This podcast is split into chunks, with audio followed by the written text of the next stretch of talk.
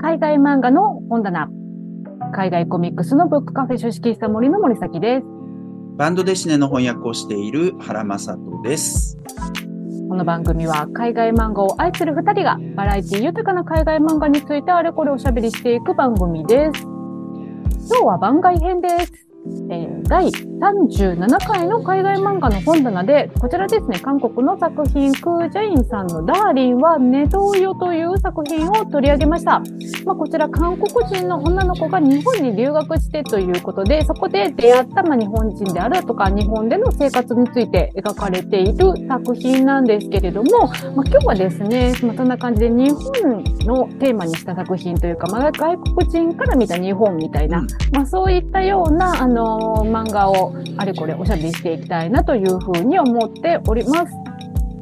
で、まあ結構ね、あの、そういう作品っていくつかありまして、まあ外国人から見た日本みたいな話だと、まああの、これ日本で出てる作品ですけれどもね、な例えばこういうオーサー・イエクストロ、えっ、と、ストストストロムさん。えっていう方の、まあ、北欧女子が見た日本みたいなエッセイ漫画であるだとか、まあ、あの、シンガポールのね、フースイチさんの、あの、こういう作品、シンガポールのオタク漫画家日本目指すみたいな、まあ、こういうコミックエッセイはね、結構いろいろあって、まあ、日本人結構こういうの大好きだなっていう感じは。そうそうね。だから日本のことを基本悪くは言わないタイプの作品だと思うんですけど、そはいもちろんそそれはそれで素晴らしいと思うんだけど、そういう作品があるからこそ、ダーリンはネトウヨはすごい際立つよなって本当に思う。いやー、本当にそうなんですよね。もう結構やっぱり、あのーわざわざ日本にやってきて、その日本について書こうっていう作家さんって、まあ日本がね、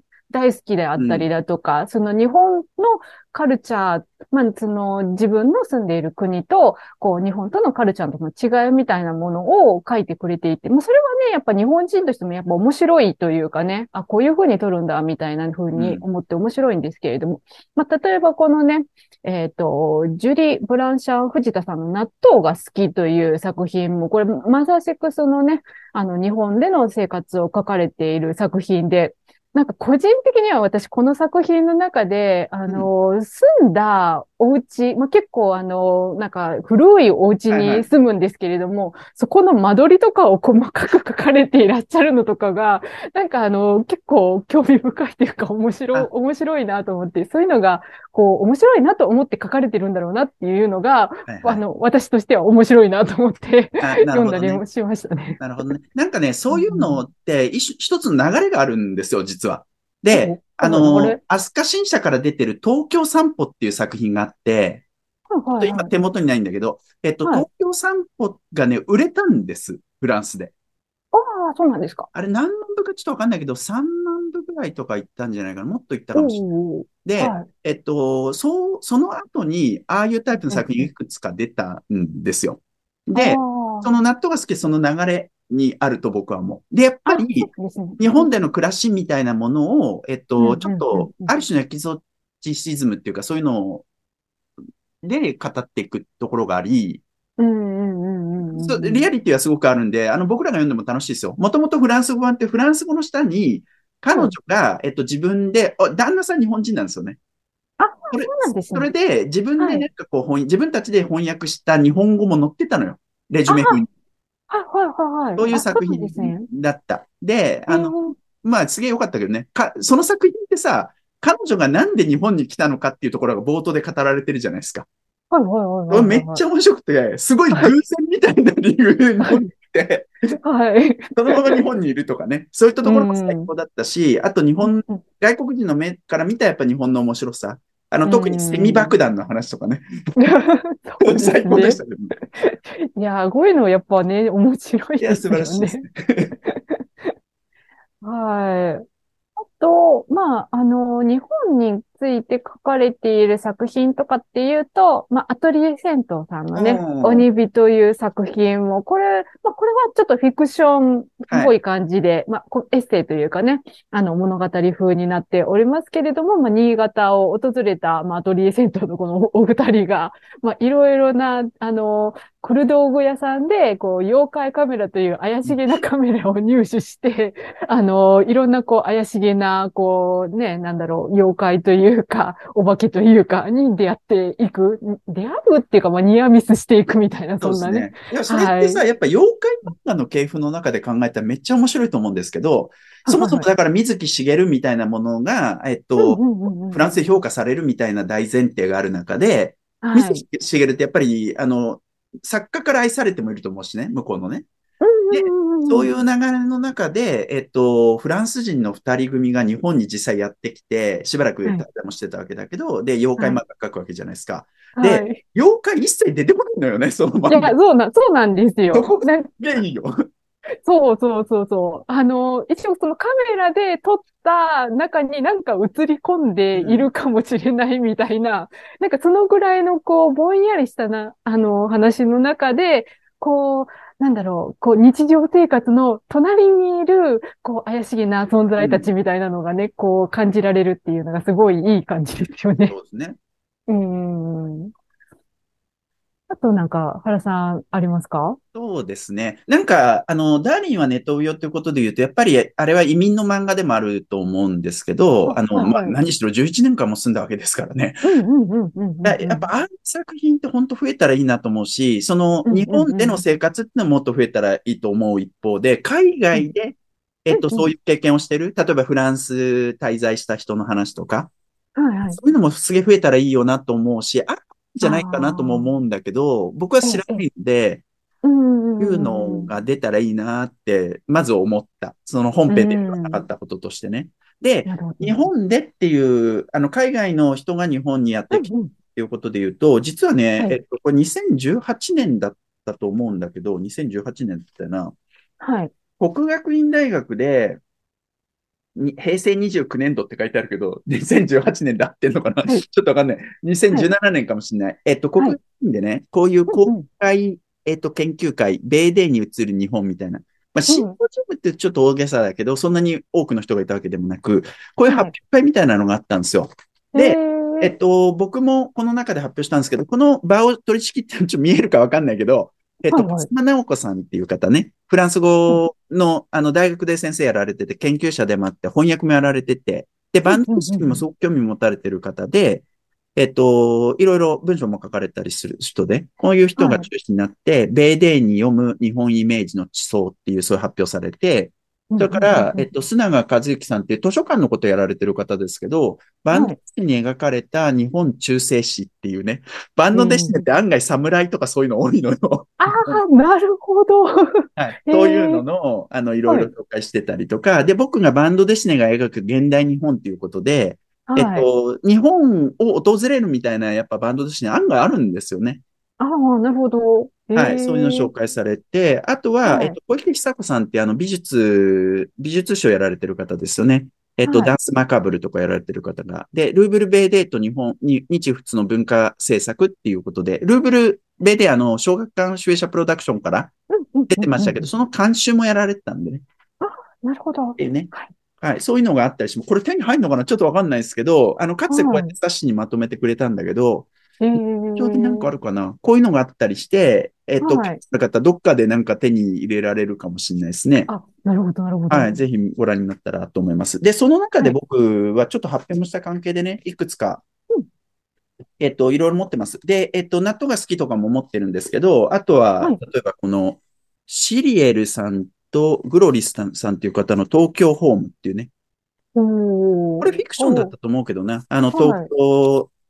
外国人の女の子が東京にやってきて、そこで暮らしてみたいなね。そういう作品とかか、わいらしい。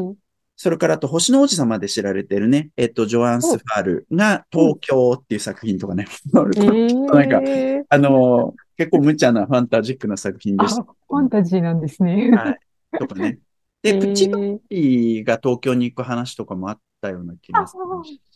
そうですね。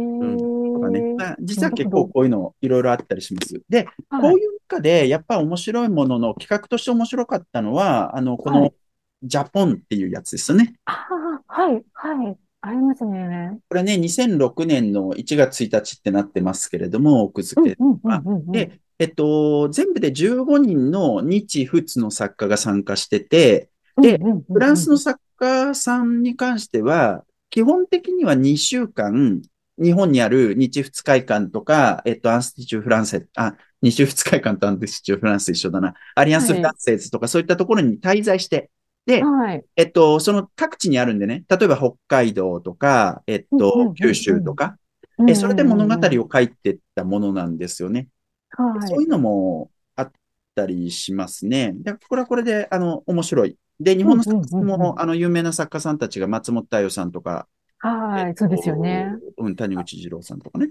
はい。で、この中の一つ、ニコラ・ド・クレッシーのやつがあって、これはい、出た時やっぱ結構話題、これが出た時少し話題になったんだよな。えー、タイトルなんだっけ？新しき神々っていうタイトルの作。品をこれで書いたんですよ、ニコラ・ド・クレッシーが。でうんえっと、ちょっと、うろ覚えですけど、えっと、将来、えっと、フランスでね、はい。キャラクターのなんか万博みたいなのが行われると。で、うんうんその、キャラクター見習い、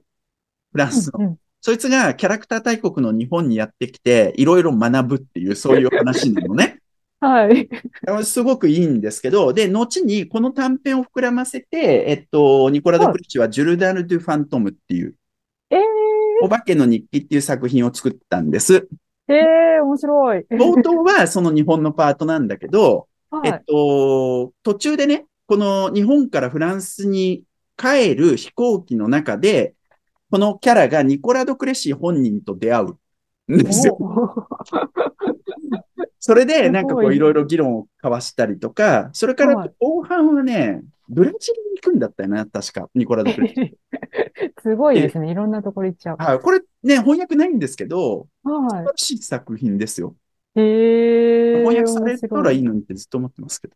ああ、なるほど。まあこんなね、ちょっとファンタジックなことですけどね。はい。はい、そういうのもあります。なるほど。あ、そうだ。あと、私ね、これ、ダーウィンはネトウヨを読んでいる方に、ぜひとも読んでもらいたいはい。作品があって、ちょっとね、電子版しかないんですけれども、台湾のね、作品で、えニッキーマンさんが書かれている台湾人主婦奮闘記 in 東京っていう作品があるんですよ。これまあ、あの、コミックエッセイみたいな感じなんですけれども、まあ、漫画家のミッキーマンさんが、その、あの、お釣り合いの奥奥さんですね。奥さんが、まあ、日系企業に働いてて、日本語が喋れるんですけれども、この、東京の本社に、こう、栄転になってしまうっていうことで、はいで、あの、まあ、自分も一緒についていって主婦をやるっていう、そういうお話なんですけれども、この作品が、まあ、そのダリオンネトウヨを読んでる方に読んでいただきたい理由としてはですね、なんか、日本のいいところばっかりを書いていないんですよね。あなるほど。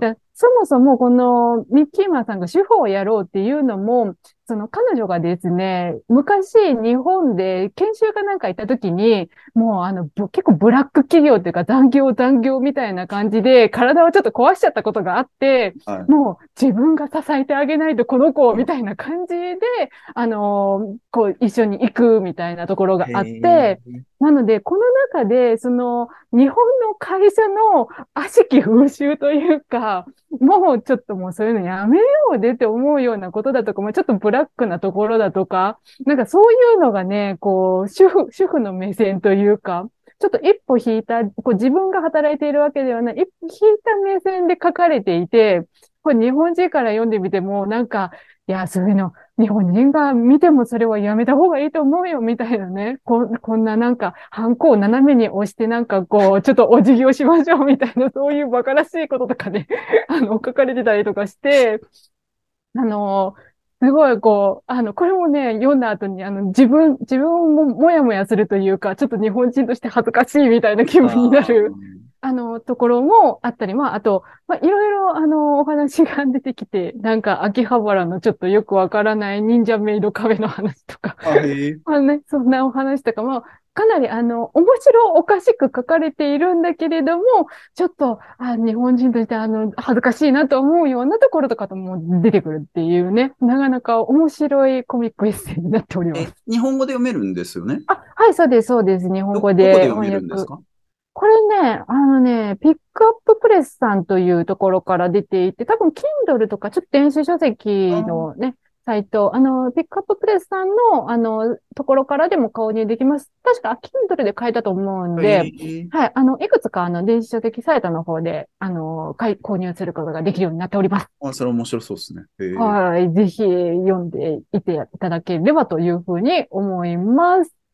はい。ということで、今日のあの、海外漫画の本棚番外編はこのあたりで終わりにしたいと思います。えー海外漫画の本棚は毎週金曜日夕方にお届けしております。あと、原さんとはご一緒に海外漫画ラジオという海外漫画にまつわるニュースや雑談をするポッドキャストもやっております。そちらは毎週火曜日ともしかしたら木曜日12日更新です。よかったらそちらもぜひチェックしてみてください。はい。ではまた次回お会いいたしましょう。ありがとうございます。ありがとうございます。